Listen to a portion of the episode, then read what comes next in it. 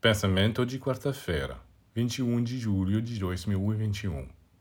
Quantos homens e mulheres estão conscientes de que podem fazer um trabalho com seu amor? Eles o guardam apenas para seu próprio prazer, e é por isso que, ao longo prazo, as energias do amor se transformam em venenos.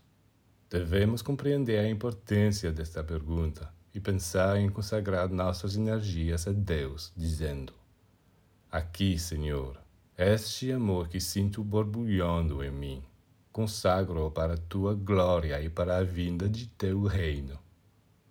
Obviamente, essa maneira de ver as coisas o surpreende.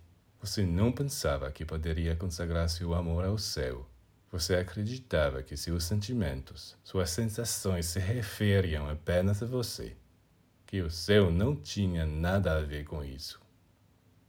É possível, mas então, se não for o céu, é o inferno que terá algo a fazer. Pois nesta área, quando você diz, meu amor é só para mim, este eu, este mim, que só pensa em prazeres de degustação egoísta, já faz parte do inferno.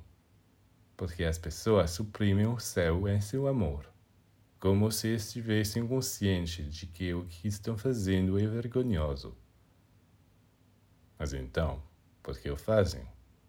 E como se estivessem tentando se esconder dele. Cuidado!